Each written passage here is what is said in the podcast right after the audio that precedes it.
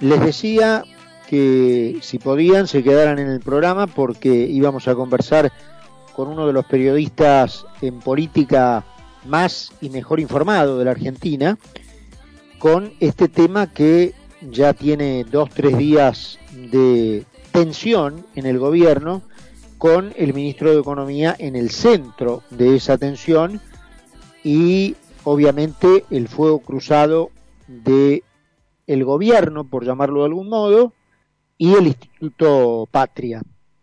Y estoy hablando nada más y nada menos que del Beto Valdés. Betito, ¿cómo estás, querido? ¿Qué tal, Carlos? ¿Cómo andás? Muy bien, muy bien. Y vos, un placer escucharte y gracias por estos minutos desde ya. No, Eh, gracias por bueno.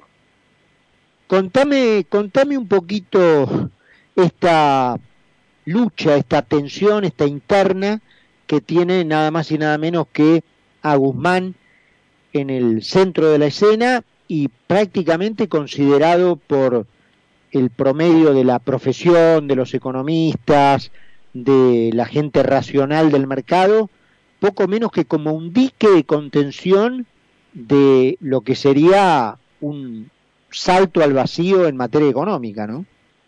Exactamente. Gran definición la, que planteaste, porque en definitiva, hoy Guzmán es más importante que él mismo.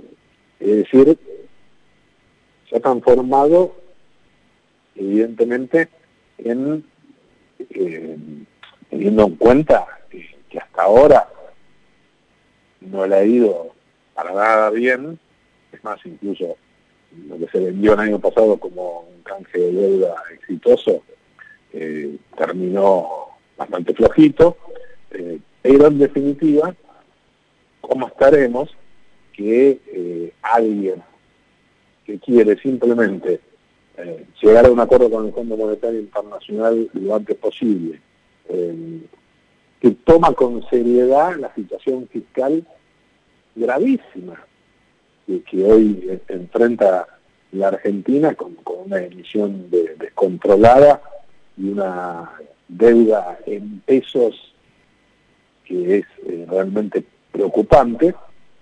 Y, y por todo eso, paradójicamente, es como el, vos lo decías, eh, el dique de contención para todo el mundo económico y político, incluyendo al establishment del peronismo, no solo a Juntos por el Cambio, eh, ni hablar en el Círculo Rojo, y bueno, por carácter transitorio, es una especie de monstruo y, de cuco para el Instituto Patria y, la Cámpora. Acá es clave y, estratégica eh, la, la postura y eh, el diagnóstico del gobernador Axel Kicillof, que como todos sabemos es el principal asesor económico de Cristina Fernández de Kirchner, habla eh, mucho más seguido y mucho tiempo con la vicepresidenta eh, y desde hace bastante tiempo, yo te diría prácticamente de las negociaciones previas al canje de deuda ya el gobernador eh, lo venía criticando muy duramente. Vos fíjate incluso el manejo de la deuda de la provincia de Buenos Aires, casi casi no solo la maneja ideológicamente, sino que la plantea como una diferenciación frente eh, a Guzmán.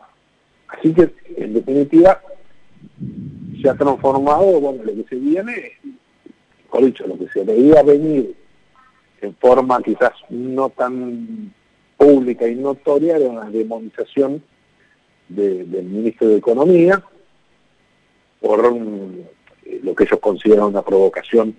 O fíjate que en algún momento, hace 45 días, dejó de hablar de las bondades del equilibrio fiscal, porque eso había generado enormes dificultades y roces con el kirchnerismo, y ahora lo responsabilizan no solo del intento de, echar a, a Basualdo por lo que representa, también es un caso similar, casi simbológico, sino además porque al titular del Palacio de Hacienda, el kirchnerismo lo considera responsable de la hecatombe que se puede venir, porque él llevó a cero el gasto COVID y consideran que, dada el impacto de la segunda ola, hay que financiar de alguna manera a aquellos que se están viendo y que probablemente se perjudiquen mucho por, por esta situación. Entre paréntesis, el presupuesto vigente fue propuesto por Guzmán, pero ojo, fue aprobado por diputados y senadores que responden a Cristina Fernández de Kirchner, ¿no? Una cosa bastante contradictoria y también oportunista. Con lo cual estamos en un escenario muy inquietante ni te cuento en Wall Street o en los fondos de inversión europeos. Hoy literalmente la Argentina ha sido dada de baja.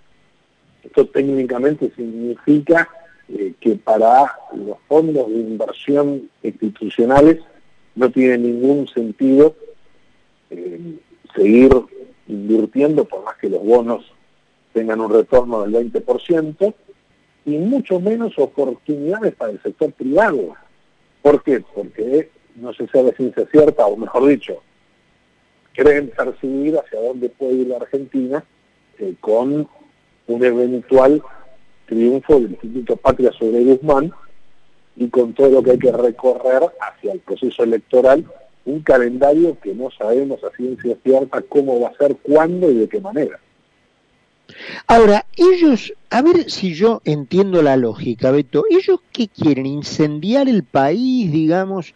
¿Creen que en un eventual incendio de esas características van a salir ganando?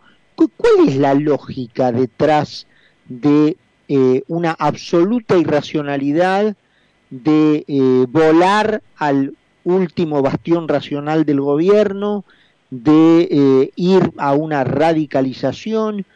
¿Qué, ¿Qué, pretenden incendiar todo? ¿no? ¿Cuál es la lógica de ellos? Es una lógica muy particular, muy parecida, hablamos por todo, que ya conocimos en, en 2011, y en este caso agravado en el ánimo de ellos, porque les va mal, eh, porque el kirchnerismo está no solamente obsesionado con Guzmán, sino que Cristina está realmente harta de Alberto Fernández y absolutamente decepcionada. Los disparates que dice en privado sobre el presidente son tremendos. En la última discusión, hace un mes y medio, dos meses, que tuvo Cristina con el presidente, es cierto que Alberto Fernández amagó con la renuncia. Cristina ni, se mosqueó, dijo, bueno, vos sos el presidente, hacer lo que te parezca, es de lo que estamos hablando. Y la mirada es agravado toda la radicalización porque hoy consideran que Alberto Fernández es un jarrón chino y un problema, es un pato rengo, pero al mismo tiempo todavía sigue teniendo la lapicera y convengamos que tampoco se ha caracterizado por su conducción del Estado ni por su capacidad de gestión. Y hay una mirada que, yo creo que es inquietante en, lo que representa Cristina, Máximo, Pisilov, ese poder fuerte de la provincia de Buenos Aires, eh, que es que de alguna manera la post-pandemia, que no sabemos cuándo va a comenzar en la Argentina, tiene que ser, es decir, que la Argentina tiene que salir del escenario de pandemia muy diferente a cuando ingresamos. Y eso, de alguna manera, es plantear eh, algo así como la generalización, y seguramente va a haber propuestas, de eh, un impuesto de riqueza mucho más eh, significativo, quizás no anual, con una base más, más numerosa, hay una mirada, vos fíjate, muy peligrosa de sectores allegados a la vicepresidenta que dicen por ejemplo, que, bueno, si no, si Guzmán no llegó a este desastre de eh, gasto cero el COVID, eh, bueno, y, no se puede emitir, tenemos gravísimos problemas de deuda en pesos, bueno, que las personas físicas y jurídicas con mayor ingreso que banquen este desastre.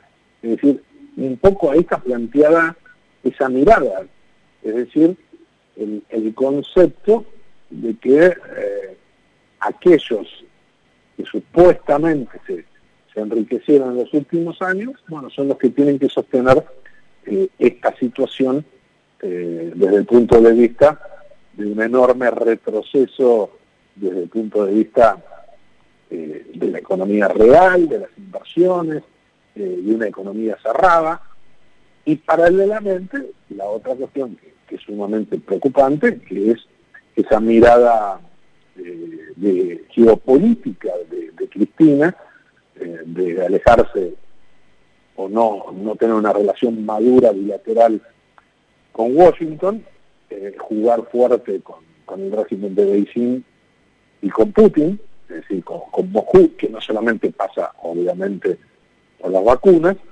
eh, y eso, de alguna manera, pues fíjate, ahí también vuelve a cobrar cierto interés o mirada estratégica el propio Guzmán, ya que Felipe Sola está pintado, el único canciller o el único referente, el único funcionario del gobierno que habla con representantes y funcionarios de organismos o de países, que supongo que la gran mayoría de la sociedad quiere que estemos aliados, es el ministro de Economía.